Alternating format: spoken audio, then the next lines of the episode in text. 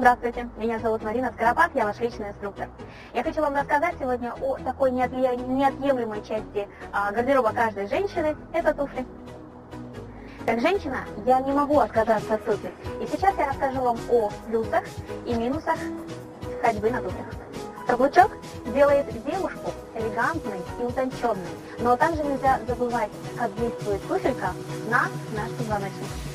Каблучок до 2-3 см особо никак не влияет на наш позвоночник, когда высота каблука до 6 см прогибается больше поясничный отдел позвоночника и грудной отдел, тем самым уплощая шейный отдел позвоночника. Каблучок выше 6 см может серьезно навредить а, вашему позвоночнику при длительном хождении на нем.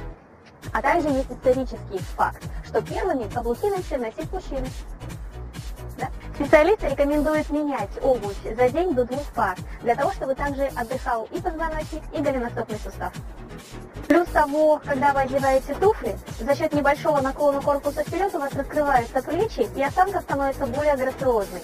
Минус же, сокращается икроножная мышца и укорачивается ахиллово сухожилие до тех пор, пока вы не снимете туфли, эти мышцы находятся в напряжении. Конечно, как женщине мне сложно отказаться от туфель.